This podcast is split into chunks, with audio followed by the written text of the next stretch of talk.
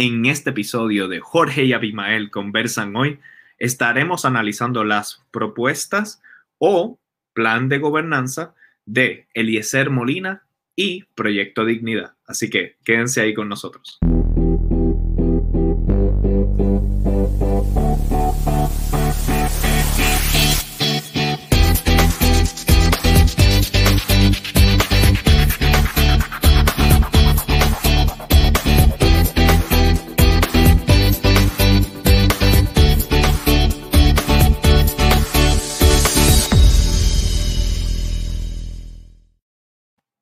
Bienvenidos a un nuevo episodio de Jorge y Abimael Conversan Hoy, tu programa digital, donde la diáspora conversa con el pueblo de Puerto Rico, tal y como dije en la introducción.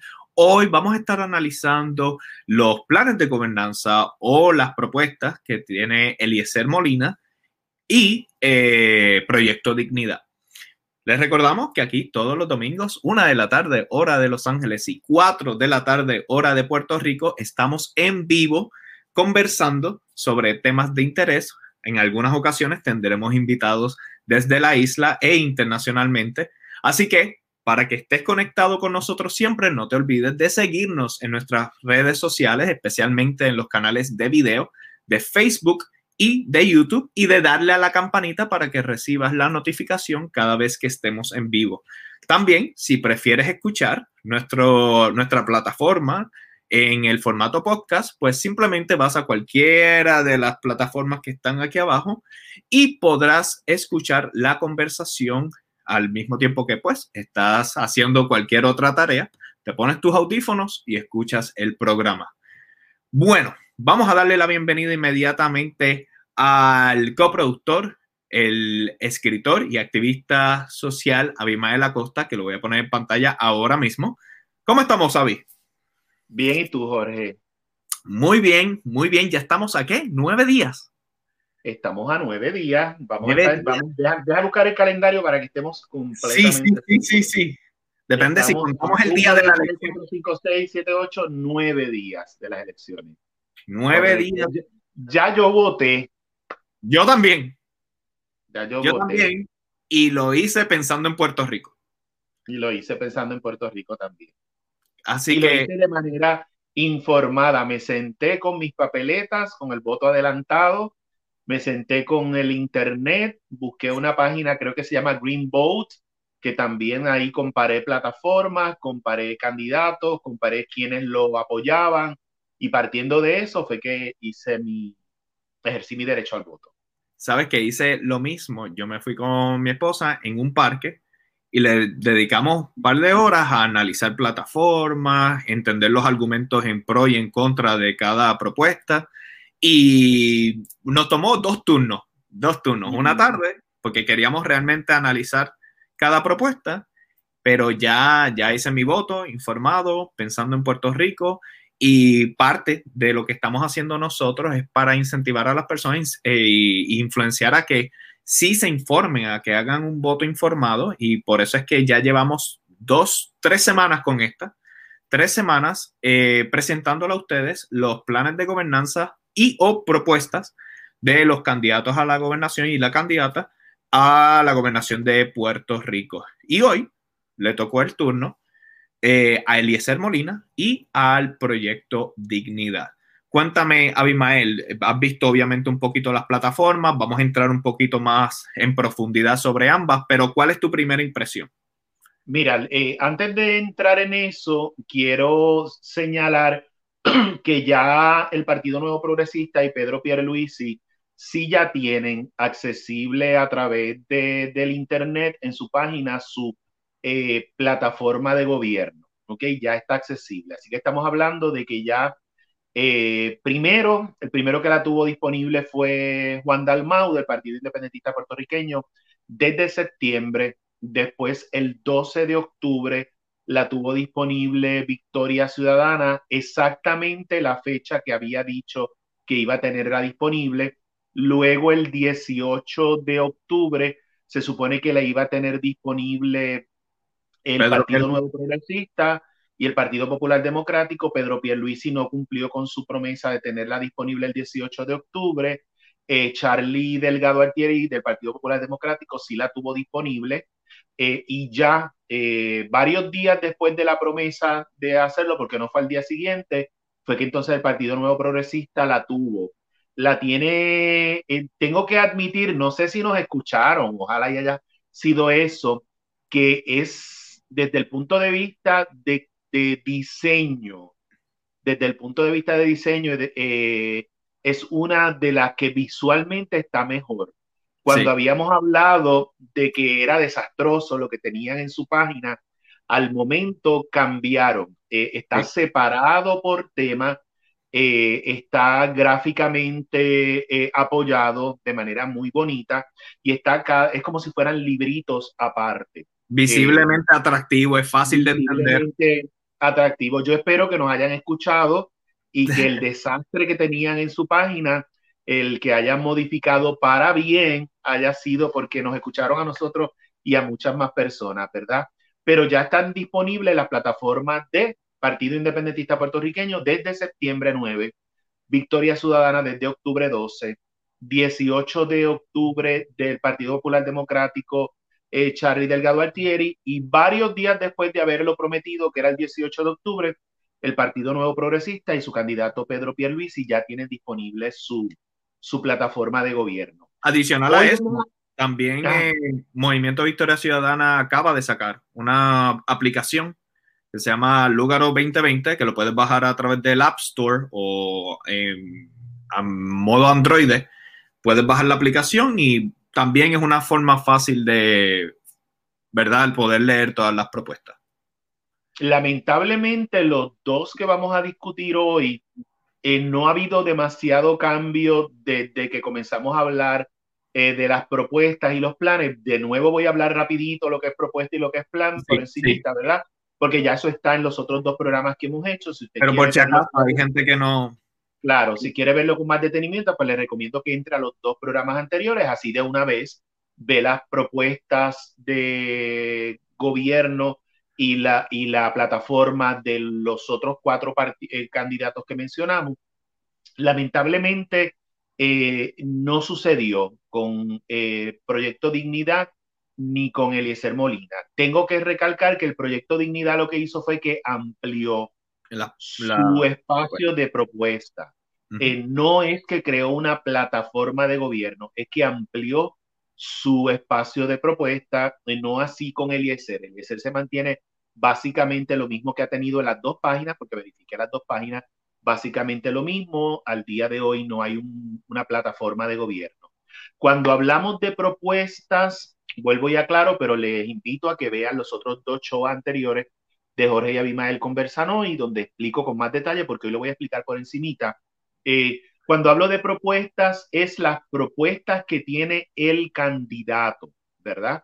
Las propuestas que tiene el candidato. Quizá eso puede dar a entender un poco, vamos a decir, yo tirándole la toalla a Eliezer, que como él es un candidato que no pertenece a un partido, eh, quizá por eso no hay una plataforma de gobierno como tal, pero esto soy yo tirándole la toalla porque debería existir. ¿verdad? Pero en el caso de, una, de una propuesta son las propuestas de el candidato que tiene luego de que se supone que a través de un proceso de análisis y estudio científico, estadístico, histórico, geográfico, todo eso, todas esas vertientes que, que, pueden y variantes que pueden eh, afectar a un sector, en este caso Puerto Rico, se construyen unas propuestas partiendo de identificar unas necesidades. Existe una necesidad, pues yo, eh, partiendo de un estudio, vuelvo y repito, estadístico, científico, social, económico, yo establezco un plan para trabajarlo. Este es el problema, esto es lo que demuestra que es el problema, estos datos, y yo para solucionar ese problema lo voy a hacer de esta manera. A eso nos referimos con una propuesta. Eso es lo que tiene básicamente Eliezer Molina, no hay plataforma de gobierno como tal. Eh, cuando hablamos de una plataforma de gobierno, se pasa por este proceso completo de propuestas, pero ya no es solo las propuestas de el candidato, sino que esas propuestas del candidato, en el caso del Partido Popular Democrático y en el caso del Partido Nuevo Progresista, que hubo primarias, cada candidato tenía sus propuestas. Luego que uno de ellos gana la primaria, entonces sus propuestas en las convenciones de los partidos se presentan a los partidos. Y ahí se decide qué se añade a esa propuesta de ese gobernante y qué se quita. Regularmente de ese candidato, regularmente se queda lo que ese candidato propone y se modifica y se añaden cosas que el partido como colectividad entiende que debe estar en la plataforma de gobierno de su partido, pero debe ir de acuerdo a los alineamientos de la ideología del partido y debe ir de acuerdo a las propuestas iniciales del candidato que gana la primaria. Eso también se hace igualito, con estudios eh, científicos, estadísticas, identificación de problemas, pero a, a diferencia de la propuesta, conlleva la ratificación del partido. El partido como tal tiene que ratificar ese, plan de gobierno, esa plataforma de gobierno, aprobarla. De manera que deja de ser solo la, las propuestas de Pedro Pierluisi o de Charlie Delgado Altieri y se convierte en la plataforma de gobierno del partido. Y es importante que en esa plataforma de gobierno se contemple la parte fiscal, cómo se va a hacer desde el punto de vista económico, a diferencia de las propuestas, a diferencia de las propuestas. Eh, espero que más o menos eh, esto haya servido para entender la diferencia entre propuestas y plataformas de gobierno al día de hoy. ¿A cuántos días dijimos? A ocho días de las elecciones. A nueve días de las elecciones, los candidatos del que vamos a estar hablando hoy no tienen plataforma de gobierno lo que hay son propuestas, ¿ok? En el caso de Proyecto Dignidad, amplió las propuestas. Nosotros fuimos duros críticos de que no existían propuestas, que había un esbozo de propuestas nada más, porque no había ni, ni, propuesta. Era una especie de, de, de, de esbozo, correcto. Ya ahora hay un poco más amplias las propuestas. Yo me atrevería a decir que ahora me preocupan, ahora que las leo. de eso vamos a entrar ahora pero de eso vamos a hablar ya mismo, ¿verdad? Y en el caso de Eliezer, pues está exactamente igual. Eh, de hecho, los invito a que vean el programa que se hizo de Jorge y Abimael Conversan hoy, donde entrevistamos a Eliezer Molina y hablamos de las posibilidades de, de un plan de, de, su plan de gobierno hace unos meses atrás, porque Eliezer lo compartió como los videos educativos de su, de su propuesta, ¿verdad? O de su plan de, de, gobierno, de su propuesta, está la entrevista que tuvimos en el, eh, con Eliezer en Jorge y Abimael conversan hoy, que de hecho nosotros hablamos bastante con Eliezer de uno de sus puntos, y ya aquí estoy entrando un poquito en contenido, de sus puntos fuertes, de sus puntos importantes, eh, que es eh, transformar la economía de Puerto Rico de una economía de consumo, donde básicamente es lo que somos, a una economía de producción. Yo creo que ese es el fuerte de las propuestas de Eliezer Molina. Básicamente ese es el fuerte de las propuestas de Eliezer Molina, que cuando vemos las propuestas, los planes de gobierno de los otros partidos, básicamente el Partido Popular Democrático, el Partido Independentista puertorriqueño, y el Partido Nuevo Progresista también integran esta idea de transformar nuestra economía de una economía de consumo a una economía eh, de producción. A mí me sorprende que nosotros, porque obviamente estamos siguiendo sus candidaturas y estamos, ¿verdad?, constantemente educándonos sobre lo que ellos proponen. En el caso de Eliezer, pues conocemos y le hicimos la entrevista sobre el tema de economía y siendo uno de los pilares, cuando uno va a la página, no hay una sección específica de economía.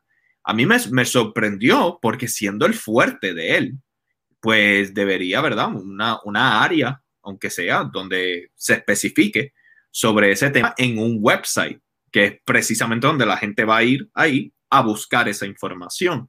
Lo, él lo ha hablado múltiples, múltiples ocasiones, no estamos diciendo que es que no lo haya dicho, sí lo ha dicho, pero caramba, ahora era el momento para tenerlo plasmado, claro, en, una, en un website. Yo quiero, voy a decir otra cosa y vuelvo y repito, yo no estoy favoreciendo a ningún candidato en particular con lo que estoy hablando hoy, pero la, yo pienso que la situación de que Eliezer Molina es un candidato independiente y no tiene todo el andamiaje que tiene un partido político, eh, pues lo lleva a él a estar en desventaja desde el punto de vista de lo que es construcción de todo esto. Eh, porque aunque él básicamente tiene un grupo de personas que voluntariamente lo ayudan en lo que se llama movimiento de conciencia, eh, como yo no estoy dentro del movimiento de conciencia, desconozco, no sé hasta qué punto se integran tan fuertemente en ayudarle con todo este proceso tan complejo que es crear una plataforma de gobierno. Porque crear una plataforma de gobierno bien hecha es complejísimo porque hay que tener eh, análisis eh, y estudios estadísticos, científicos, conlleva eh, tener un montón de personas especialistas en diferentes áreas trabajando simultáneamente en la construcción de ese documento. En este caso, vuelvo y repito, no es tirándole la toalla a Eliezer, pero al no tener todo el andamiaje de un partido político, eh, básicamente la mayor parte del peso de este trabajo de investigación, de redacción, eh, de divulgación, eh, cae básicamente sobre los hombros de Eliezer Molina, lo que pues definitivamente lo va a hacer más difícil. Y quizá eso es, también es en contra de su propuesta principal de que los partidos políticos no son necesarios. Eh, al día de hoy, a ocho días de las elecciones, no hay una plataforma de gobierno. Es probable que esto que estoy diciendo sea la razón, pues por lo tanto, si no hay una estructura que tiene un partido político, pues entonces necesitaba que ese movimiento que lo está apoyando hubiese creado una estructura para desarrollar esto, esta plataforma de gobierno que es necesaria para nosotros poder decir, ok, voy a votar por él y voy a votar por él por esto, por esto, por esto, por esto, por esto. No voy a votar por él porque me parece que el día de la vista congresional en Puerto Rico, él brilló. Ese fue un momento en particular, en específico, y con ese momento tan valiente y tan bien desarrollado de él en aquel momento dentro de su personalidad, ¿verdad? Dentro de lo que es la informalidad, es muy valioso, es muy importante, pero eso no puede ser el elemento para yo votar por una persona. Claro. Porque finalmente, cuando vamos a votar por una persona, nosotros le estamos dando un check mark positivo a su plataforma de gobierno. Y si no hay plataforma de gobierno, volvemos a lo que yo digo, estamos firmando cheques en blanco.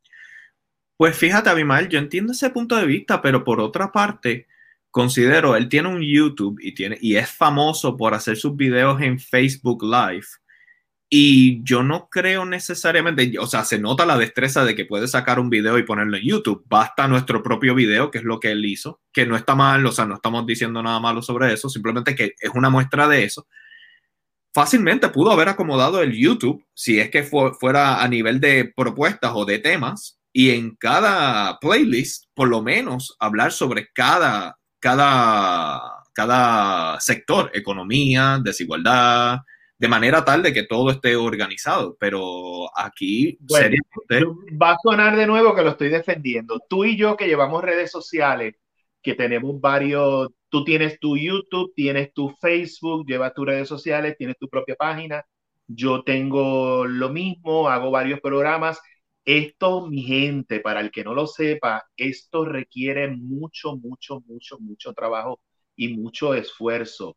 Eh, en el caso de él, si lo comparamos con el resto de los candidatos, básicamente el resto de los candidatos, los, partidos políticos hasta le dan la posibilidad de no trabajar ese, eh, en, tiempo de campaña y dedicarse full time a campaña. Él tiene su eh, trabajo eh, en, en, su finca en la agricultura, que eso tiene que tomarle mucho tiempo. Vuelvo y repito, no le estoy tirando la toalla, pero sí quiero que esté claro que yo no le tiro la toalla a Eliezer.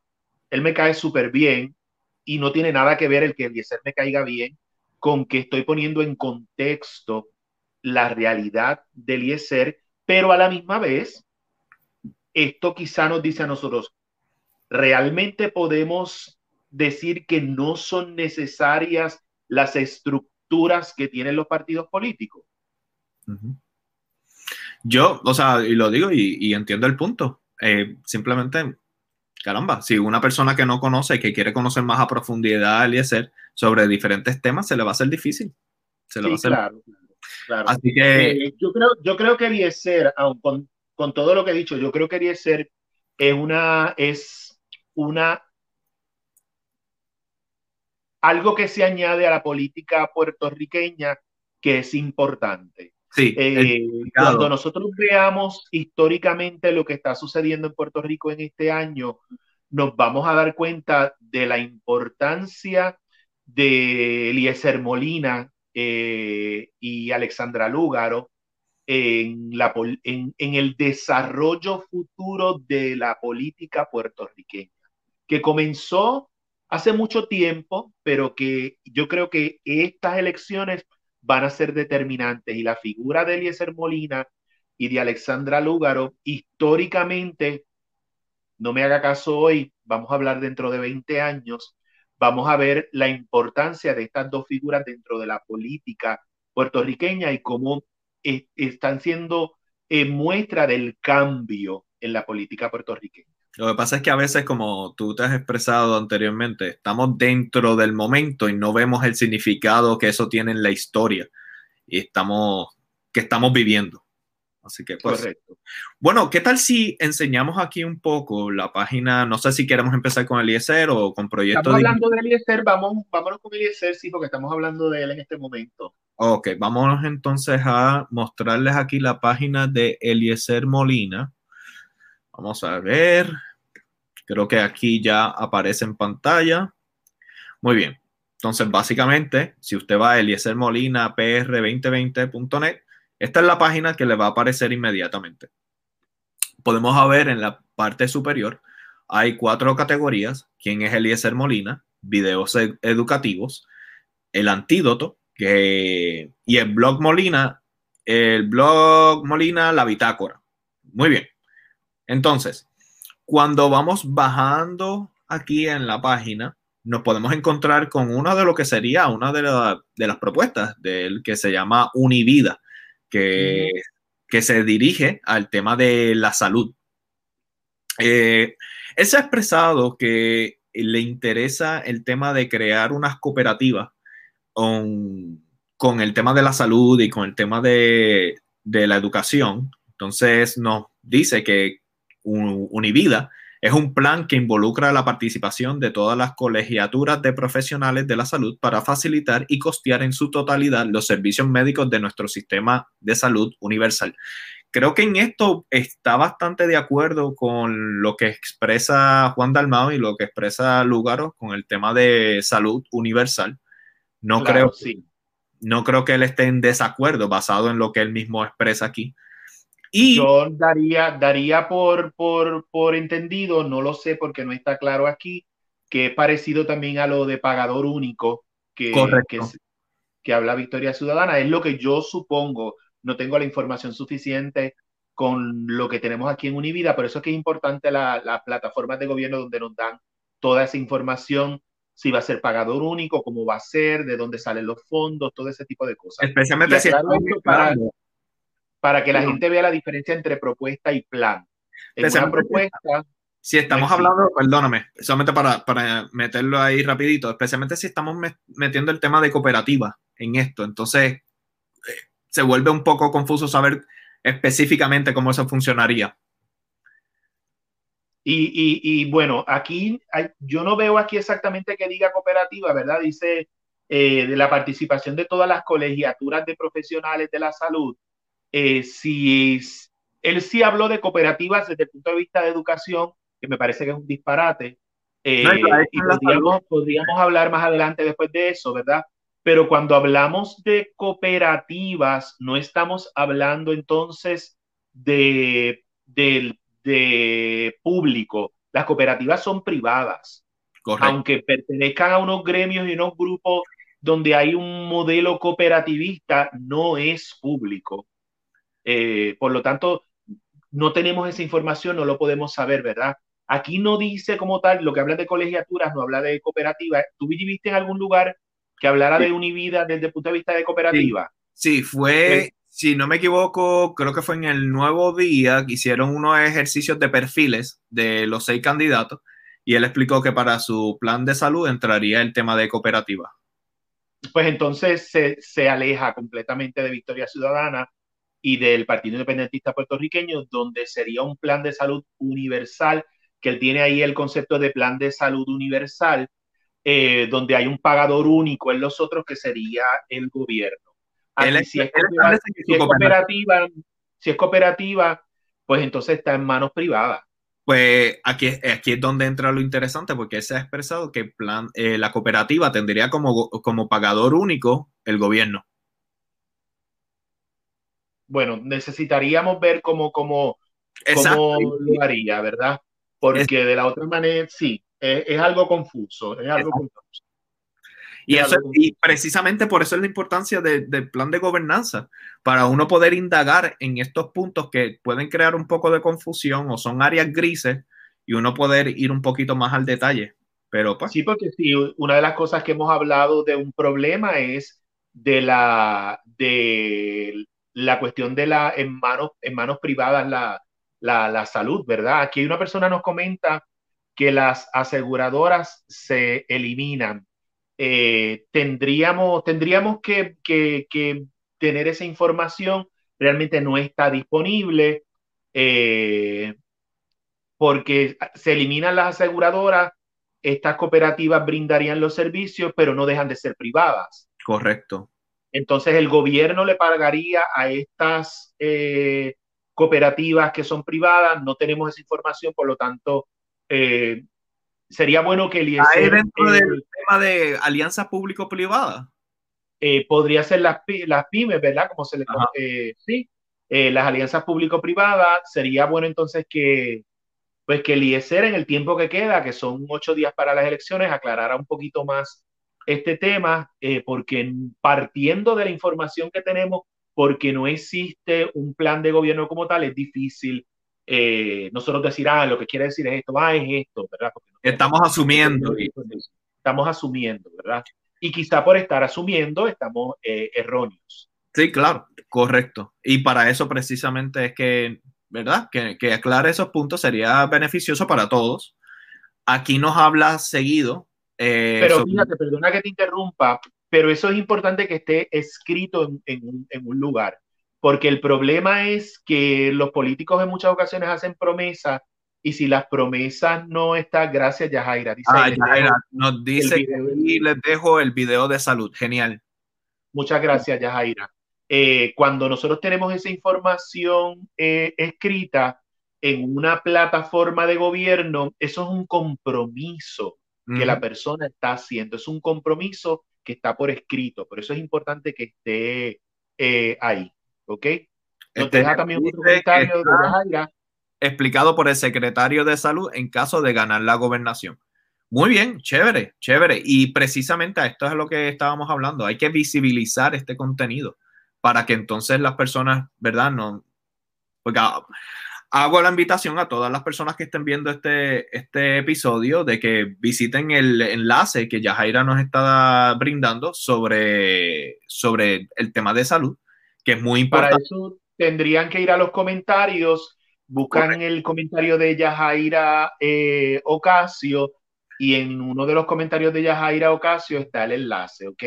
Eh, vuelvo y repito, eh, nos, Jorge y Abimael conversan hoy no hemos tenido la oportunidad de ver este contenido que Yajaira está compartiendo, por lo tanto nosotros no nos hacemos eco de esto, sino que estamos compartiendo para que usted tenga acceso a él. Ya luego de que termine el programa, yo me sentaré a verlo, ¿verdad? Me sentaré a verlo y probablemente el domingo que viene, cuando vamos a hablar en general de todas las plataformas, pues ya tengamos esta información de la cual podemos hablar también.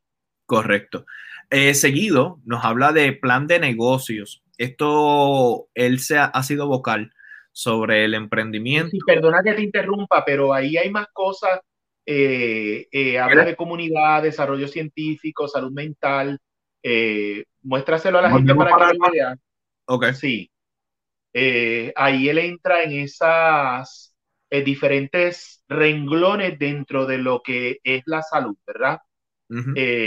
Que vuelvo a lo mismo, es esbozado básicamente, pero quería que la gente sepa que eso está ahí para que entonces pueda entrar y verlo. Perdona que te haya interrumpido. No, aquí está bien.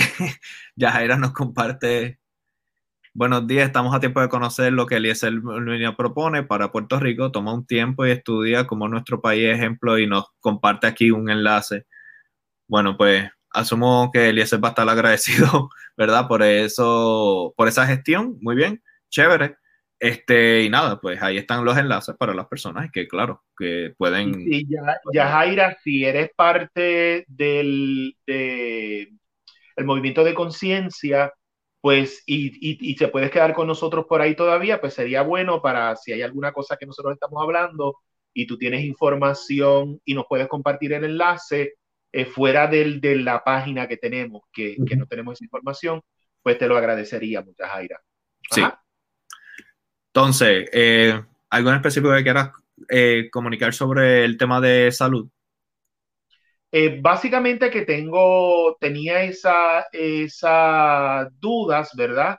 Eh, y que pues quería, lo que te dije, que, que no solamente nos quedáramos en esto primero de Univida, sino que ahí hay otros renglones donde él explica de diferentes cosas relacionadas con la salud, como la salud mental y manejo de emociones, que sabemos que eh, lamentablemente no, obviamente no es un problema específico de Puerto Rico, uh -huh. pero lamentablemente estamos viendo como hay muchos eh, problemas con salud mental en nuestro país eh, que redundan en violencia eh, y en, en, la pérdida de vidas.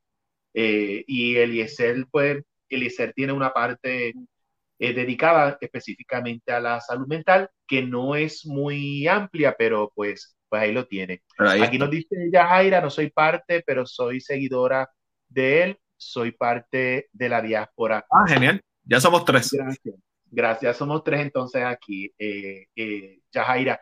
Y qué bueno que él señalas que eres parte de la diáspora, porque es importante que el puertorriqueño que vive en el archipiélago eh, puertorriqueño entienda eh, que nos tiene a nosotros, que nosotros estamos aquí para ellos eh, no solamente en los momentos que ha habido eh, huracanes, terremotos, que hemos hecho nuestra labor desde el punto de vista de recogido de, de artículos de primera necesidad, de, de dinero, de, de, muchas cosas, sino que nosotros también estamos haciendo un activismo político dentro de los Estados Unidos eh, con nuestro voto, porque para nosotros las decisiones que se tomen en los Estados Unidos que afectan a Puerto Rico son muy importantes y por eso es que nos, nos unimos a esto desde el punto de vista de, de activismo político, eh, porque nosotros tenemos ese poder aquí de votar eh, por, por, los, por los congresistas, por los senadores y por el presidente. Eh, y tenemos que votar por gente que realmente esté por el bien de nuestro país, que es Puerto Rico habiendo dicho eso, Yajaira, ahora pues dale like y dale share a este video precisamente para que nuestra voz pueda llegar en, a más personas y más personas puedan ser parte de esta conversación. Muy bien, entonces eh, vamos a entonces a seguir. Nos aparece aquí. Vas a hablar de plan de negocio. Aquí está, aquí está, plan de negocio. Eliezer Molina ha sido bastante vocal con el tema de emprendimiento, el tema económico. Yo creo que ese es el pilar más fuerte de él. Eh, y aquí yo creo que nos hace, yo diría que eh, le hace un favor a toda persona que visite su, su plataforma, que esté de alguna manera u otra interesada en el tema de emprendimiento, ya que no necesariamente todas las personas conocen lo que es un plan de negocio y aquí pues él brinda, digamos que un esqueleto de las bases de lo que pudiera ser el plan de negocio dentro de su administración o lo que él considera que es importante para llevar a cabo. Obviamente hace la aseveración de que no es un one size fit all, no es como que esto es para todos los negocios, obviamente cada negocio tiene un contexto diferente, pero que sirve como base para por lo menos empezar a, a, a, que estos negocios sepan cómo crear un negocio. O sea, si uno es un emprendedor y quiere crear un negocio, pues mira, aquí creas un plan de negocio. Y ese ha sido uno de los fuertes de él.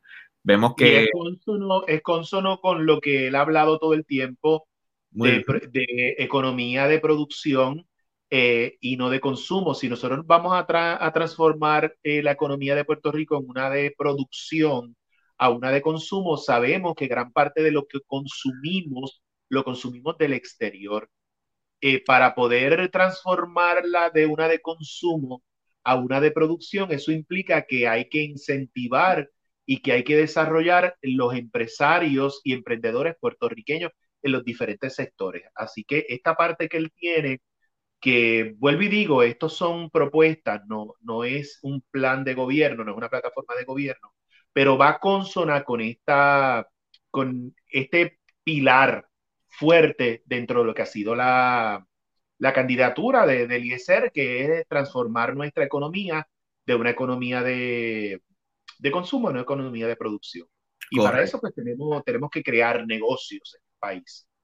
Correcto. Entonces, aquí está la ponencia de él, que si alguien todavía no conoce quién es Eliezer Molina, pues puede ver este video y va a conocer la ponencia que hizo ante el panel de congresistas de Estados Unidos y más abajo está el video que es quién es Eliezer Molina, una entrevista de una hora y 14 minutos, donde básicamente él expresa cuál fue ese sentimiento que lo motivó a empezar a ser candidato, a ser un candidato independiente. Y abarca un poco más en el tema, en diferentes temas, especialmente de agricultura, temas de economía y todo eso arriba entra a lo que es videos educativos. Hay una categoría que es la de videos eh, educativos. Si uno lo presiona, déjame cambiar aquí la cámara un segundito para que ustedes vean específicamente hacia dónde me lleva. Eso me va a llevar a su YouTube. Uno lo presiona, lo lleva al YouTube y ahí va a haber una serie de entrevistas. Míranos ahí, ahí estamos nosotros. Eh, que honestamente no para, ¿verdad? Uno, uno promocionar lo suyo, pero le hicimos una entrevista bastante completa. Le hicimos una entrevista donde él ha hablado bastante extensamente sobre sus propuestas, que obviamente le, los invitamos a que vayan idealmente que vayan a, Jorge y a Abimael, el canal de Jorge y Abimael, pero si no, ahí también está disponible. Y una serie de entrevistas, ponencias, hay hasta una descarga sobre diferentes temas. Y pues muy bien, me parece chévere. Sería adecuado que, que estos videos estuvieran, digamos que, estructurados, organizados, de manera tal que uno, pues, si quisiera saber cuál es su posición en el tema de salud, pues uno pudiera, ¿verdad? entrar. es muy fácil de uno entrar y mira, aquí habla de tal tema, aquí habla de tal tema. Aquí Nosotros hablamos bastante con él en ese programa de junio 21. Hablamos con él bastante de diferentes temas. Hablamos de salud, hablamos de de economía, eh, hablamos de estatus político, hablamos de muchas, muchas cosas, hablamos de, del aspecto de él ser un candidato independiente. Eh, e, ese, tiene bastante, bastante información. Yo los invito a que lo vean en la página nuestra y les explico por qué los invito a que lo vean en la página nuestra. No es para quitarle eh, views a, a es que si lo ves en la página nuestra, se te va a hacer fácil ver otros videos con otros candidatos a la gobernación para que compares. Nosotros tuvimos también a Juan Dalmau en el programa, eh, candidato a la gobernación por el Partido Independentista Puertorriqueño, y tuvimos uno que ya no es candidato porque retiró su candidatura a la gobernación, que es Gabriel Vicens Rivera, pero también hablamos con él eh, y si entras allá, pues vas a poder ver estas otras entrevistas. Hablamos con, también con, entrevistamos a Dalvar Conde, que ahora es candidata eh, por el Partido Popular Democrático a la legislatura. También conversamos con Mariana Nogales, eh, candidata a la legislatura por el Partido de Victoria Ciudadana, con, con Rafael Bernabe, Eh, eh, conversamos con María de Lourdes Santiago, que es candidata al, Senado por el Partido Independentista Puertorriqueño, que si entras a través de Jorge y Abimael conversan hoy en YouTube o en Facebook, pues vas a tener espacio para comparar con otros que ya hemos entrevistado. Y recalco, los candidatos que no tuvimos a la gobernación eh, en Jorge y Abimael conversan hoy fue porque no respondieron a nuestra invitación. Hubo algunos que respondieron, pero yo doy por hecho que rechazaron la invitación eh, al momento que se dieron cuenta de que nosotros los íbamos a cuestionar. Y que nos consta que la comunicación se dio. La comunicación se dio.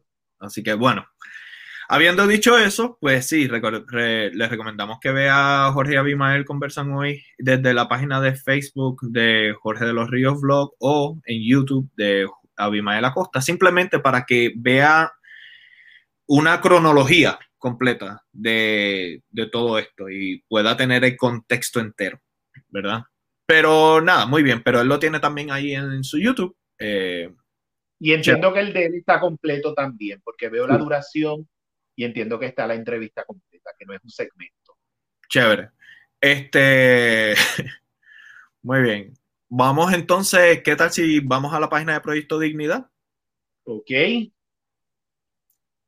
ok, vamos entonces. Vamos a poner aquí Proyecto Dignidad. Aquí está, rapidito entramos a la página. Algo que obviamente es bastante... fue modificada ya, fue modificada. Algo que es evidente es que obviamente la página es mucho más user friendly, es mucho más fácil de navegar que en el caso de Eliezer. Eh, aquí también cabe recalcar que ya hay un partido, entonces hay una estructura completa y obviamente nadie pudiera pensar que yo, yo dudo mucho que el doctor César Vázquez haya creado la página él solo y él es, es la persona que, que, lo hizo. En el, caso de Eliezer no me consta, pudiera ser, quizás sí, quizás no. Eh, en el caso de Proyecto Dignidad tiene ya el, digamos que los recursos humanos para, para crear. económicos, ¿Ah? económicos. Y económicos. Y económicos, claro está. Para poder crear una página web mucho más elaborada. Aquí, como pueden ver, eh, hay diferentes categorías. Está también el recurso, contáctanos, el dona ahí hoy, que está clarito. Bajamos y vamos a encontrar un poco de sobre el Proyecto Dignidad, un párrafo introductorio.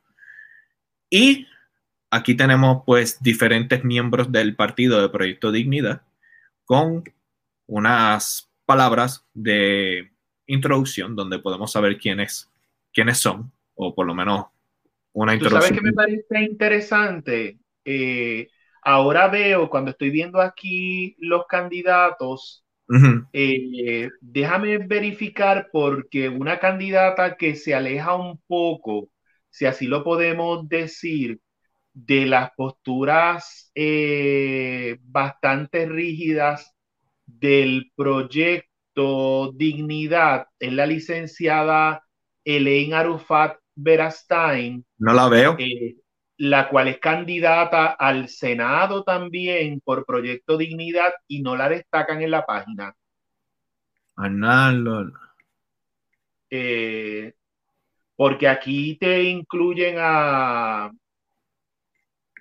a la comisionada residente, senadora por acumulación, representante por acumulación, pero no incluyen a Ellen Arafat, la cual se aleja un poco están, bueno, aquí están legisladores por acumulación, representantes por distrito, senadores por distrito.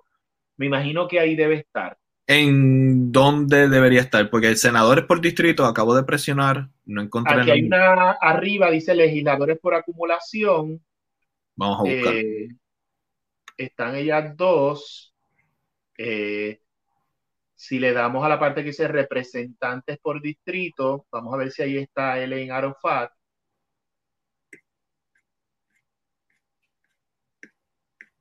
Ah, no, Elaine Ramos Rivera. No, es Elaine, Elaine Arufat Berestein, senador por distrito. Pues no, no está. senador por distrito, es la, ya, ya yo... Senadora por distrito, no, no está. Ah, ok, aquí está, sí, sí, sí. Elaine Arufat Berestein no tiene foto. No tiene eh, foto. Senadora eh, por eh, me, parece, me parece curioso porque ella tiene bastante presencia a través de las redes sociales. Fuera de, de Joan Rodríguez Bebe y del doctor César Vázquez, la próxima figura del partido de Proyecto Dignidad que ha tenido mayor exposición ha sido ella. Eh, y, y, me parece interesante que no tiene esa misma visibilidad a través de la página. ¿Tú crees que haya sido pues, falta tecnológica, conocimientos tecnológicos, que...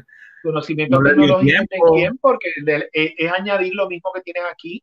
Digo, es fácil, es un screenshot, si lo quieren poner así.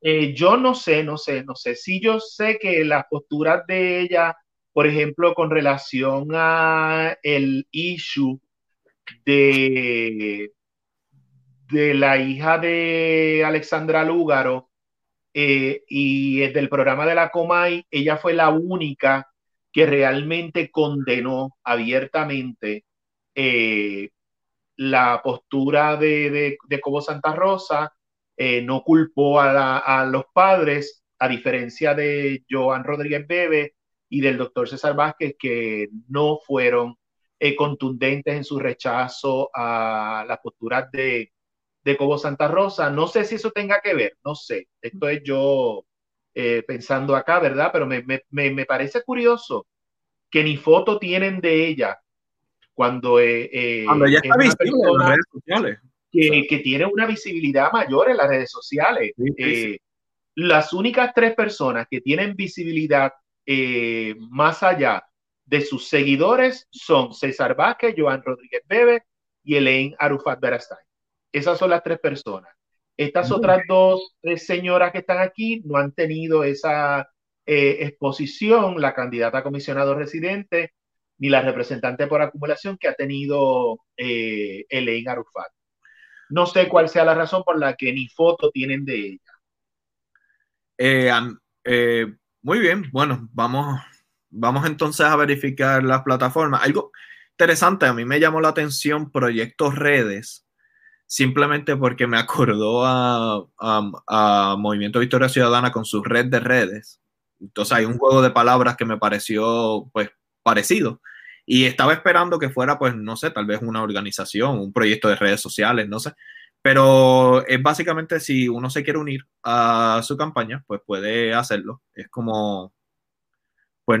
Pero, pero qué bueno que compartes esa página porque si yo estaba preocupado por el proyecto Dignidad, y este es Abimael Acosta, no es Jorge Abimael conversan hoy, cuando veo la ampliación de sus propuestas no plan de gobierno porque no tienen plan de gobierno. Cuando veo su eh, ampliación de sus propuestas, hay una cosa que como vimos que con Dalmau y que con proyecto, eh, digo, con Movimiento de Victoria Ciudadana, eh, había algo transversal que a través de todas sus propuestas, que era el manejo de la pobreza, ¿verdad? Luchar contra la pobreza, la educación y la equidad nosotros podemos ver que hay un, algo transversal en Proyecto Dignidad con relación a estas propuestas y es el ataque, el ataque, porque no es, un, no es una propuesta, es un ataque a la educación sobre perspectiva de género. Y en esta página que tú acabas de compartir, que me gustaría que la pusieras nuevamente del proyecto Redes, dice y leo textualmente la tiranía de la ideología de género. Se ha hablado claramente de lo que incluye el Departamento de Educación es educación sobre perspectiva de género. Y esta, este partido de Proyecto Dignidad manipula el léxico y le cambia el nombre que tiene la educación sobre perspectiva de género para adelantar su agenda política ideológica y por eso le pone ideología de género. Y encima le pone tiranía. Y a eso le añade tiranía, a eso le añade tiranía. Eh, aquí volvemos a una cosa que yo siempre he dicho, ¿para quién va a gobernar Proyecto Dignidad? ¿Para un sector o para todo el pueblo de Puerto Rico? ¿Ok? Para un sector o para todo el pueblo de Puerto Rico. Es tan sencillo como ver que en su página, en su página, le adjudica, primero que cambia el concepto de educación sobre perspectiva de género y le pone ideología, porque esa es una estrategia que están utilizando Agustín Laje, Joan Rodríguez Bebe y todas estas personas, porque en cuanto se usa el concepto de perspectiva eh, de género, se les cae el discurso y por eso ellos quieren usar la palabra ideología que ellos han demonizado, ¿verdad? Eh, y a eso le añadimos que no solo se conforman con cambiar el concepto, sino que le añaden el adjetivo de tiranía. Tiranía. Podríamos tener un programa completo de la definición de la palabra tiranía. Con Cuando se habla de una tiranía, es un sistema o, una organización específicamente política o podría ser hasta eh, administrativa, donde una sola persona o un grupo pequeño toman el control y se lo imponen a los demás. Cuando se habla de educación sobre perspectiva de género, no es imponer, es inclusión. Así que, ¿quién es el tirano y quién quiere imponer la ideología? Eso se lo dejo a ustedes. Ustedes juzguen, pero ahí está, está en su página y abajo de eso está el botón únete aquí. O sea, si estás de acuerdo en la tiranía, o sea, ir en contra de una tiranía de ideología de género, lo cual ya se explicó, es perspectiva y a eso le añade el adjetivo tiranía, pues piden que, te unas. Así que, bueno, también vamos a entrar a lo que es la plataforma, porque... Y eso es transversal, Jorge, en todas las propuestas, no hay plataforma. Sí. Eh, a través de, sus propuestas... plataforma, Ajá, pero no lo es, pero no lo es. Por, por, lo tanto, es importante aclararlo y nosotros usar los conceptos correctos y no usemos ideología de género ni usemos plataforma, ¿verdad? Eh, eh, es transversal el uso del concepto de ideología de género y el, y el ataque constante, constante. De hecho, eh, hay una parte donde habla de la implementación y dice que va a eliminar la, ideología de género. Pues que elimine la ideología de género, pero yo le invito a que integre la educación sobre perspectiva de género, que es lo que queremos. Eh, y yo, obviamente, no, y aquí no vamos a poder entrar en cada una de, las propuestas eh, de esta tabla de contenido. Eh, quiero destacar tal vez unos puntos que me parecieron interesantes. Yo tengo preocupación eh, con varios puntos también. Sí, eh, en la parte de ley, promesa y la Junta de Control Fiscal, el punto 3, dice que quisieran reforzar el Instituto de Estadística de Puerto Rico. A mí personalmente me parece genial eso. El dilema vuelve a ser el cómo. Eh, es algo, ahora digo yo, transversal que se está viendo en todas las propuestas. Se dice el que, se describe el problema y se dice pues solucionar el problema, pero no me dan específicos. Yo tengo un grave problema, y esto soy yo, Jorge de los Ríos, yo tengo un grave problema con que tú me digas que lo vas a arreglar, pero no me digas el cómo específico. Y mientras más específico pueda ser, para mí mejor.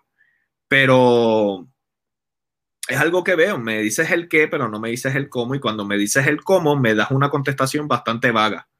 Eh, y si, y lo vimos en el debate, en el momento que se te pregunta el cómo y lo hace una mujer, ya te ofendes.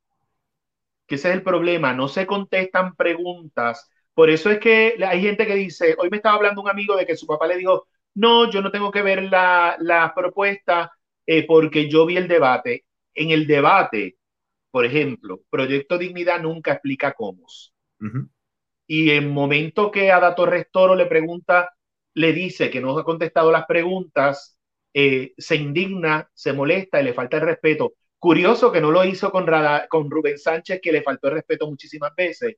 No sé por qué, ¿verdad? un hombre lo hace, una mujer lo hace, reacciono de una manera con una mujer, reacciono de una manera con otra. Y este asunto de ideología de género, como él dice, lo vemos en su conducta. Una persona que estuviera educada sobre perspectiva de género podía entender que existen mujeres con poder, como Ada Torres Toro. Y de la misma manera que si tú estabas educado sobre perspectiva de género y no te molestó la manera que se dirigió a ti Rubén Sánchez, educado sobre perspectiva de género, tampoco te iba a molestar la manera en que se dirigió a ti Ada Torres Toro, que fue más educada que la que se dirigió Rubén Sánchez. Pero la necesidad de la educación sobre perspectiva de género es la que lo hace a él y a sus seguidores molestarse por la manera en que se dirige una mujer, pero no molestarse por la manera peor en la que se dirige un hombre. Curiosamente, y es que es curioso, definitivamente yo creo que todos podemos estar de acuerdo de que la manera que se dirigió Rubén Sánchez fue mucho más fuerte, mucho más contundente, mucho más irrespetuosa en ocasiones. Y yo no he escuchado a nadie de Proyecto Dignidad indignarse. Nadie, nadie, nadie. A Joan Rodríguez Bebe, eh, que llevo tiempo invitándola a que se exprese de muchas cosas, eh, nada, verifiqué su página y nada. Eh, a, Pereira, René Pereira, nada, no se ha expresado. Puerto Rico por la familia, nada, no se ha expresado. Carlos Sánchez, nada, no se ha expresado. El sacerdote Carlos Pérez, nada, no se ha expresado. Podría seguirnos mencionando, ¿verdad? Ninguna de esta gente se, se ha expresado, pero les indignó el que una mujer con poder, una mujer empoderada, se atreviera a decirle que no había respondido la pregunta, pero el otro le puede faltar el respeto, no importa, ese es hombre. ¿Qué, qué necesaria es la educación sobre perspectiva de género, la cual el proyecto Dignidad dice de entrada que quiere eliminar? Yo tengo otras cositas que me preocupan, eh, que te estabas hablando, creo que ibas a mencionar otras cosas, ¿verdad? No, no, simplemente iba a decir que caramba, que, que fue evidente la forma en que entra Rubén Sánchez, o sea, fue, caramba, de verdad, alguien puede dudar cómo la diferencia entre Ada Torres y Rubén Sánchez. O sea, de verdad. Y sin embargo, nadie se indigna. Ahí, no sé, que, que no, no medimos con la misma vara. Yo tengo otra preocupación, Jorge, y es que esta semana salió en la prensa, eh, gracias a la, a la petición que hizo Eva Prados al tribunal ah. eh, en Puerto Rico, ¿verdad? Se vieron obligados eh, Tomás Rivera Chats eh, en el Senado y Johnny Méndez en la Cámara de Representantes se vieron obligados porque ellos no lo habían querido hacer. Llevamos años pidiendo información sobre esos empleados fantasmas, ¿verdad? Que fue con lo que se empezó a hablar de esto hace muchos años. Y gracias a, esto, a la gestión de, de Eva Prados, que de hecho Eva Prados es candidata a ser legisladora por el movimiento de Victoria Ciudadana. Ella no es en este momento una funcionaria pública, pero Eva Prados logró lo que la oposición popular del Partido Popular Democrático que está allí como oposición, ¿verdad? Que, que fueron colocados allí por votos. y, que es su, y que es su responsabilidad y por lo cual le pagamos, no han hecho. En estos días yo tuve una conversación bien chévere con un señor que se llama José R. Nadal Power, que estaba cuestionando el que yo hablé en un momento de algunos ataques a Alexandra Lúgaro, que los hago por justicia, no los hago porque yo vaya a votar por Alexandra Lúgaro, porque no voto en Puerto Rico y si estuviera en Puerto Rico no estoy seguro todavía si mi candidato sería ella o, Juan Dalmau, pero me inclino hacia Juan Dalmau, ¿verdad? Eh, pero en cuanto uno defiende a una mujer poderosa, rápido te ataca. Y este señor José R. Nadal Power, una persona que desde la administración de Sila María Calderón ha estado chupando de la teta del pueblo, en el momento que yo le pregunto y yo espero que le compartan este videito a José Nadal Power. En el momento que yo le pregunto a él, ¿qué ha hecho usted que se molesta que cuestionemos a lo, este dinero que se ha estado dando y se ha estado regalando en el Senado, ¿verdad? Porque los populares también lo han hecho. Y él se molesta, él me responde con los contratos que se le dio a la compañía de la mamá de Alexandra Lugar. Una cosa no tiene que ver con la otra. Y ahí yo le pregunto a él que qué proyecto de ley ha hecho él importante. Y me dice que lo investigue. Se lo pregunto porque lo investigo y todo lo que aparece son resoluciones conjuntas. No hay ningún proyecto de ley importante que él haya hecho. Pues una persona como José Nadal Power, José Renadal Power del Partido Popular Democrático, que se supone que es de la oposición, pudo haber conseguido a nivel de tribunales que se revelara esa información y tuvo que venir a hacerlo una persona que no es un funcionario público. Así que este 3 de noviembre hay que sacar a gente como José Renaval Power para afuera, que han llevado una carrera política manteniéndose desde Sila María Calderón cuando era alcaldesa y que no componen nada en la legislatura. Perdón, pero me lo tenía que sacar del sistema. Ah, tengo una duda, pero cuando él te dice a ti que lo investigue, eh, no, lo investigo y no hay nada, pero no me lo responde. Y ahí es que yo le digo, es que usted me tiene que responder. No, pero porque a, a, mí no me tiene que responder nada, usted me tiene que responder a mí porque usted es funcionario público y le pagamos su sueldo. Y de hecho, eh, mi preocupación para que no se me vaya por donde iba es que una de las cosas que establece en, su, en sus promesas de, de gobierno eh, el proyecto Dignidad es constantemente las organizaciones de base de fe constantemente. Eso es un compromiso que él tiene en la parte de ley promesa y la Junta, ahí usted lo puede encontrar.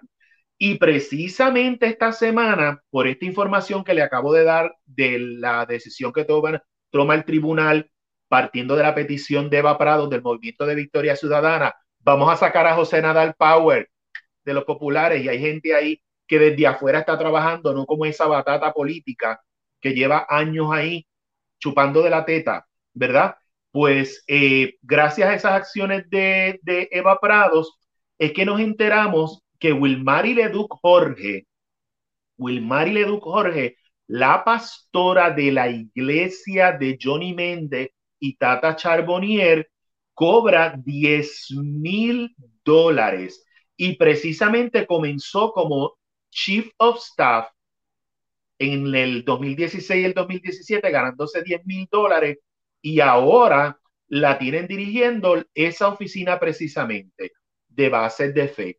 Esto en un gobierno como el nuestro, donde hay separación de iglesia de, y Estado para hablar como yo le gusta, llora ante los ojos de Dios.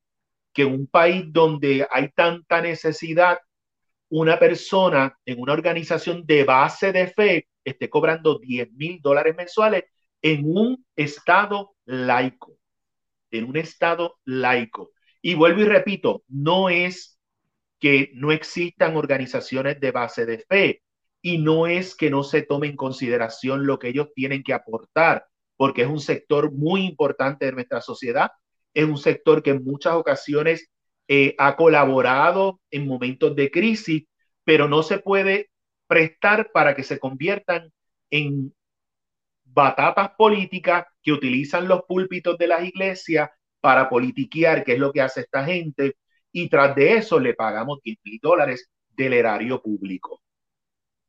Ahí está en... eso, está en la, eso, eso está en la propuesta de él, fortalecer todo este tipo de cosas. Ahí está en pantalla.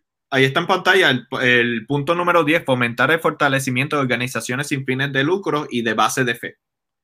Y a mí es por eso, por eso es que cuando la gente dice no más azules, no más azules y rojos, y tachan a todos los de a los azules y rojos, pero me deja afuera sin tachar a Proyecto Dignidad, yo me preocupo porque Proyecto Dignidad es el PNP multiplicado. El, ¿De dónde viene Joan Rodríguez Pérez? Abogada canónica.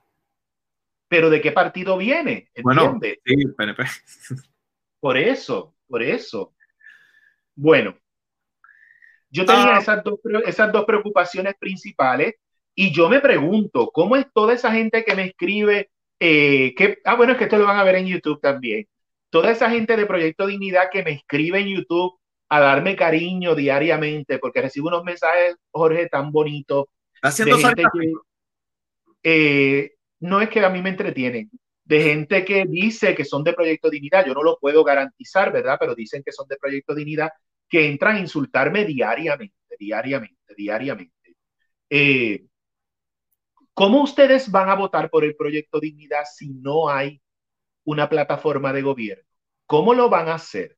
¿Cómo ustedes le van a confiar las riendas del país a unas personas que lo único que vemos que es su plataforma de gobierno es la desinformación sobre la educación sobre perspectiva de género y es meter más gente en el gobierno que sean de organizaciones de base de fe, cobrando dinero del gobierno. ¿Eso es lo que ustedes quieren? El mercantilismo de la fe. El mercantilismo de la fe. Por eso es que yo le pongo la X también. Discúlpenme. Y no estoy siendo objetivo, ¿ok? I don't care. A este punto quiero, exacto, y, tal vez debía haberlo dicho en, al principio del programa. las expresiones vertidas en este programa representan la opinión de Jorge de los Ríos y Abimael Acosta. Porque... es, que, me preocupa, me preocupa. A mí el proyecto Dignidad me preocupa mucho. Eh, sobre todo luego de ver que no se toman en serio la posibilidad de estar en el poder y, no se lo toman en serio ni respetan porque no preparan una plataforma de gobierno. De los partidos, es el único partido que a ocho días de elecciones, porque Eliezer es un candidato independiente, pero de los partidos políticos a ocho días de las elecciones es el único partido que no tiene una plataforma de gobierno. Y eso es importante que se entienda. De todos los partidos, PPD, PNP, PIB, MVC, es el único partido, el Proyecto Dignidad, que a ocho días de las elecciones no tiene una plataforma de gobierno. Lo que tiene son propuestas y por las críticas que le hemos hecho, ampliaron las propuestas que tenían porque aquello era un esbozo. Aquello era como que yo pusiera los puntos de lo que ibas a decir y hablamos después. Y ahora que ya se habla un poquito más, que me gustaría que entrara para que vean que tampoco. Lo único que podemos ver ahí que es más fuerte es su confusión, confundir el concepto de educación sobre perspectiva de género, sembrar odio al concepto y enfocarse en ampliar las organizaciones de base de fe. Y otra cosa que por poco se me queda que me preocupa es la eliminación de las primarias. Mm. Las primarias son importantes en el proceso de depurar candidatos.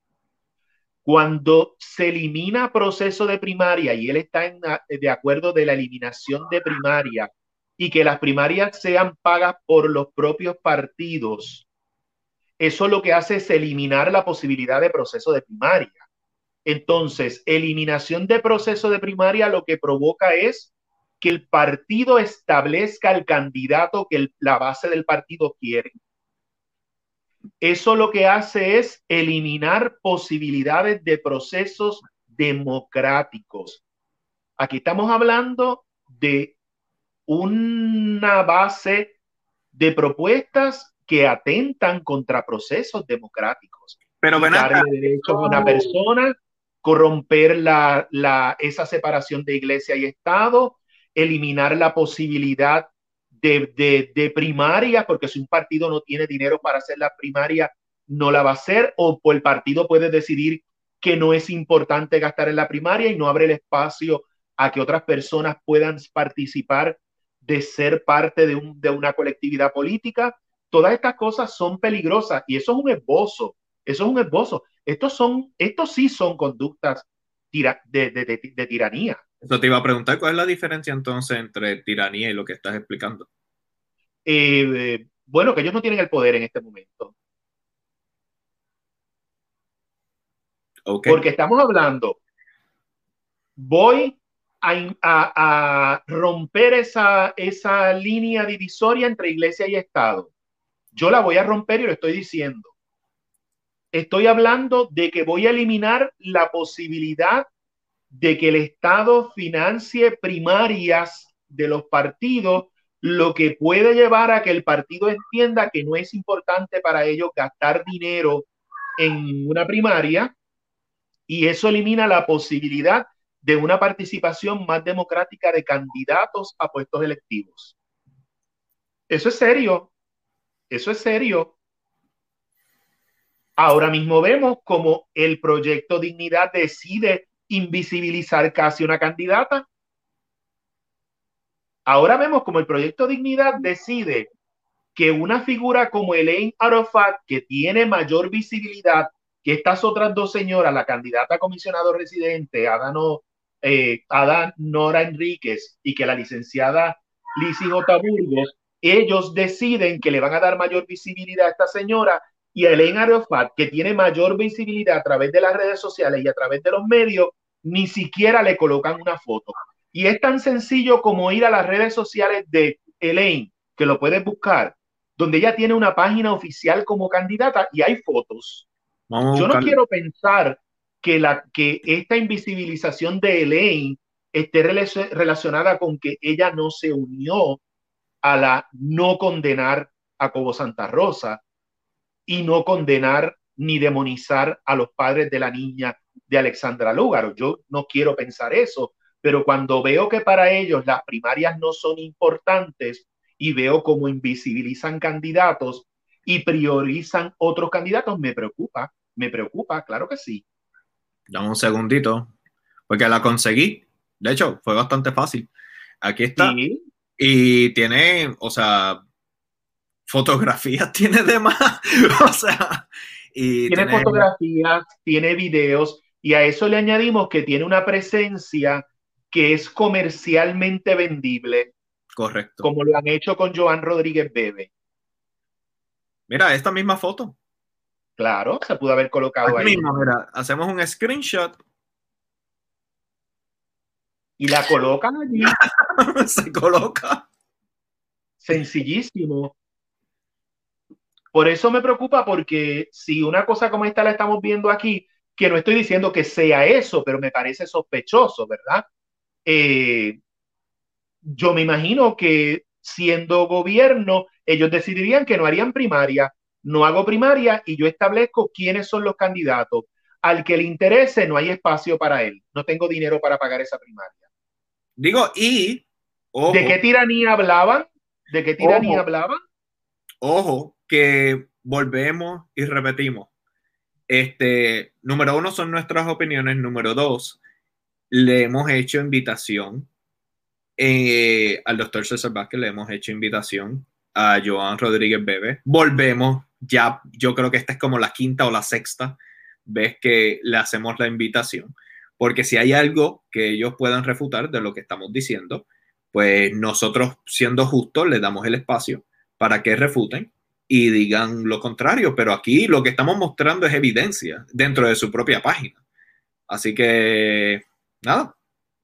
Mira, la última, la última respuesta que yo tuve de la señora María Ángela Pérez fue en julio 13, luego de un back and forth de muchos emails entre, entre Joan Rodríguez Bebe y la señora María Ángela Pérez, que es la que coordina. Eh, entre las cosas que me preguntan es que, de, qué vamos a hablar, que cuáles son los temas y cuáles son las preguntas. Eh, yo creo que eso fue lo que provocó el que no, el que finalmente no, no llegáramos a concretar la entrevista que se iba a dar con Joan Rodríguez Bebe y, que, y con el doctor César Vázquez. Y me supongo que luego vieron las entrevistas que se le realizaron a los demás políticos de los demás partidos. Eh, tuvimos participación de todos los partidos, menos del Partido Nuevo Progresista y del Partido de Proyecto Dignidad. Todos los demás partidos, Popular, independentistas, Victoria Ciudadana, candidatos independientes vinieron al programa, eh, menos el PNP ni eh, Proyecto Dignidad. Supongo que al ver que nosotros estamos preparados, venimos con preguntas, venimos con argumentos, pues no quisieron exponerse, es lo que yo y, y que conste que yo sé que no, no, lo mencionaste, pero para hacerlo claro, nosotros no le damos las preguntas a nadie. A nadie. A nadie. A nadie. Todo invitado que usted vio que vino aquí a Jorge y a Abimael conversan hoy, a ninguno le hemos dado las preguntas por adelantado, precisamente porque queremos ver cómo esa persona reacciona en el momento sobre las preguntas. Si uno sabe, tiene sus posturas claras y conoce su plataforma, no necesita que las preguntas se las den por adelantado, uno sabe. Así que, nada. Y, nosotros tenemos un compromiso de llevar la información a la gente. Mira, hay dos candidatos que yo, yo, creo que, que, no que ni es necesario que lo diga. La gente sabe que constantemente he apoyado a través de mis redes sociales a Juan Dalmao y a Manuel Natal. La gente lo sabe porque lo he dicho. Y a los dos le hicimos entrevistas donde le cuestionamos muchas cosas. Porque si yo quiero eh, seguir a un candidato, yo tengo que saber cuáles son sus posturas. Y por eso estamos haciendo esto. En un momento Manuel Natal dijo que no lo dejaba respirar. Dalmao tuvo complicaciones en contestar muchas preguntas, porque pero la respondió, pero la respondió, pero le hicimos preguntas difíciles, como que, le hicieron a todos. El que no haya venido aquí es porque no quiso enfrentarse a preguntas difíciles. Tan sencillo como eso. Decimos eso, no porque nosotros necesitemos que esté en nuestra plataforma. Eso incluye, eso incluye a Alexandra Lugaro, que tampoco vino y sin Tampoco, tampoco vino. Este, y el mensaje llegó a ella.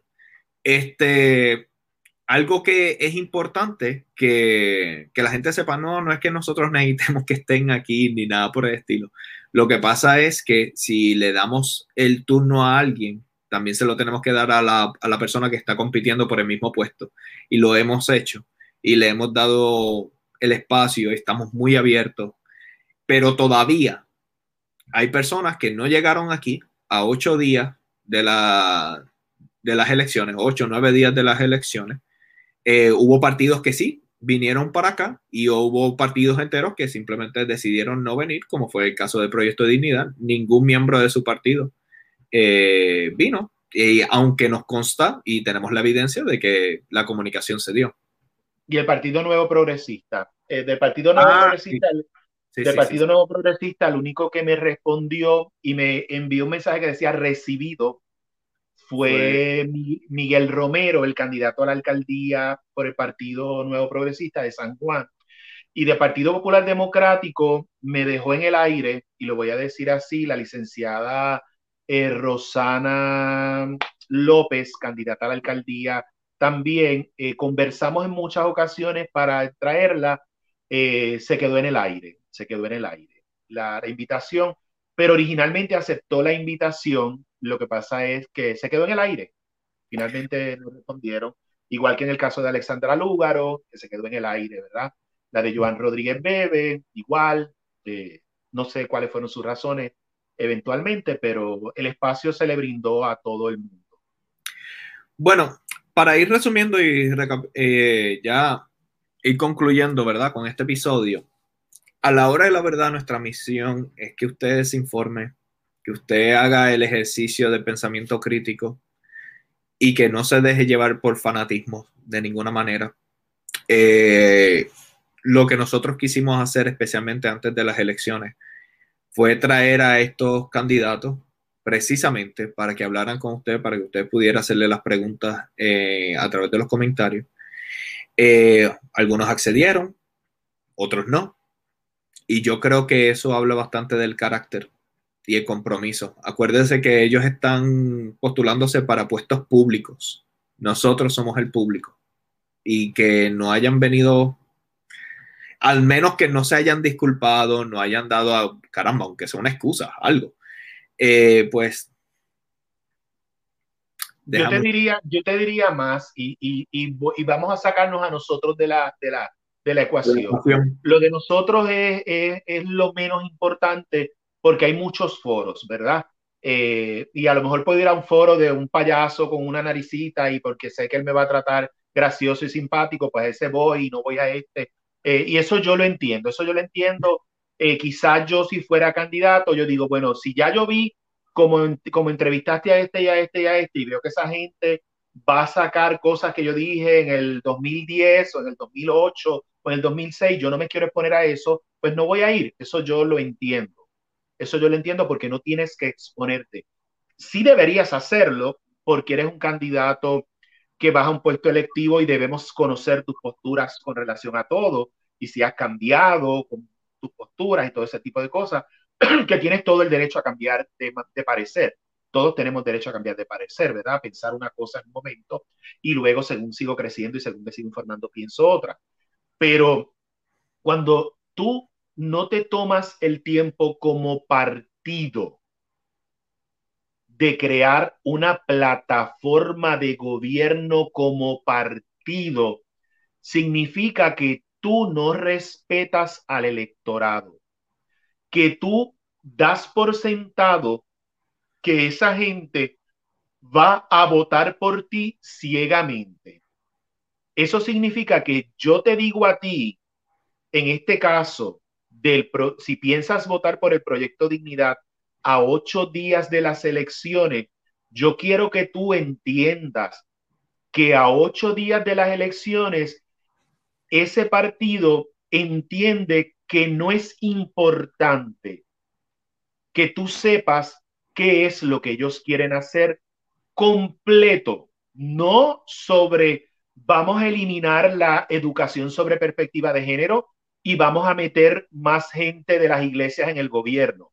Eso no es lo único, esos son dos aspectos que son incorrectos los dos, ¿verdad? Pero si a ti te parecen bien, tú tienes todo el derecho.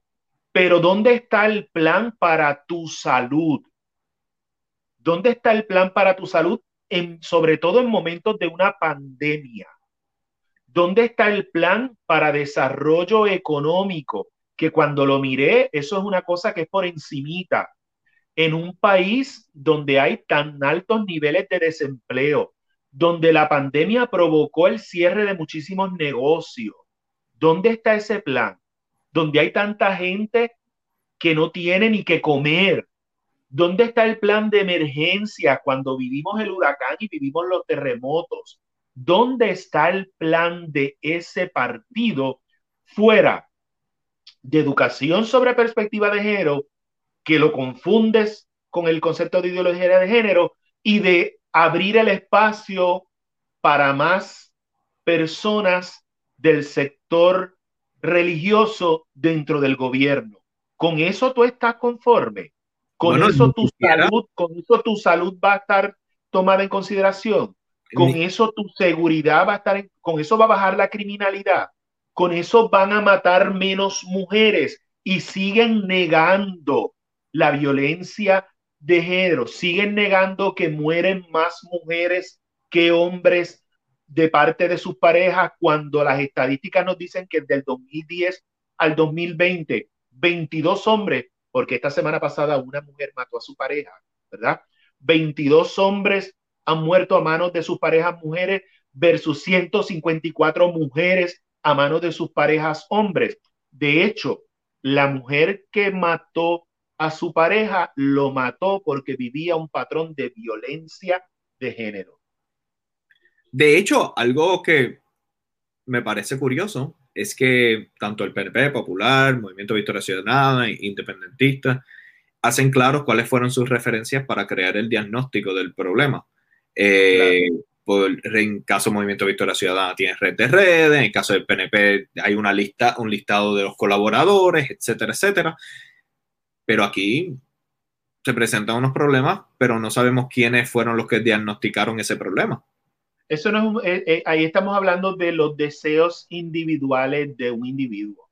Un wishlist. Y ese, y ese individuo consiguió un grupo de personas que tienen ese mismo deseo de él, pero no hay un análisis ni un estudio, porque yo estoy seguro que la gente buena, de verdad, de corazón, que ama al prójimo, cuando conoce datos e identifica un verdadero problema, va a entender la necesidad de unas cosas que hay que hacer una persona buena. Lo entiende. No importa, no importa su eh, espiritualidad, no importa su religión, no importa su partido político. Pero cuando se tienen agendas específicas como esta, pues ya la cosa es otra. Bueno, yo ya no tengo nada más que decir, nada más que sentarme eh, entre hoy y mañana a leer los comentarios. Eh, bueno, con esto culminamos, ¿verdad? Este, estos, digamos, tres episodios que hemos hecho para contrastar propuestas. Eh, bueno, y planes de gobernanza. Realmente el plan era para, para, contrastar planes de gobernanza. Lo que pasa es que en algunos episodios se pudo hacer y en otros no. Eh, cabe recalcar, algunos fue una cuestión de tiempo.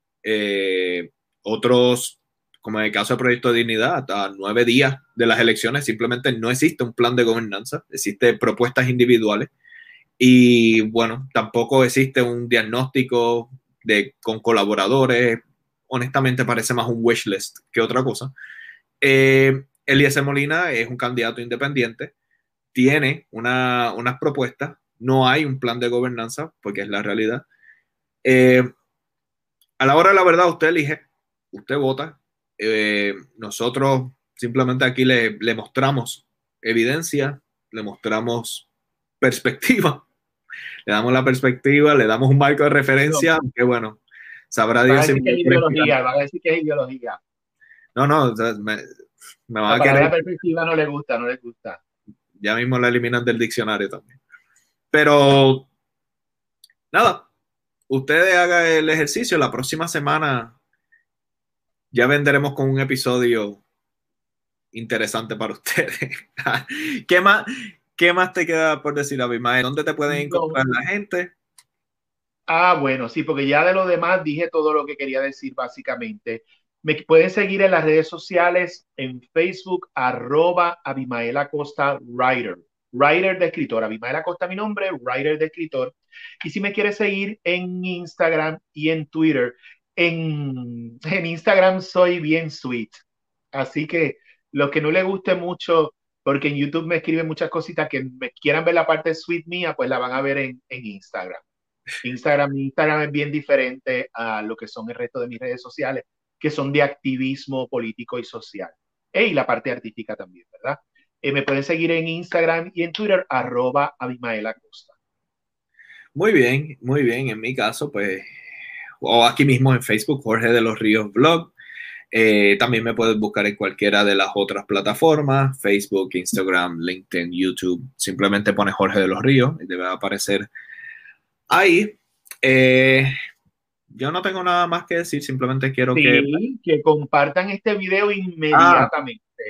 Ah. inmediatamente. le den like, le den share. Y bueno, eh, esperemos que usted pues haga un ejercicio de, conciencia eh, cuando vaya a votar. Y... No vote, no vote por José Nadal Power.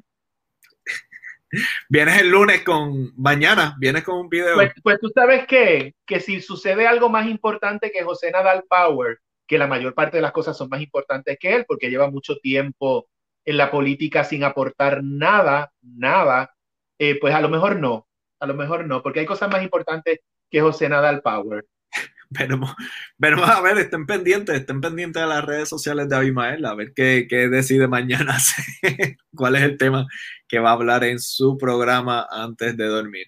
Sin nada más que decir, mi gente, muchas buenas vibras, pásenla bien, cuídense, se les quiere de corazón y nada. Hagan su mascarita, mantenga la distancia, el distanciamiento social y cuídense un montón, ¿ok, mi gente? Nos vemos el próximo domingo, tiene una cita con nosotros. Hasta luego. Bye, bye.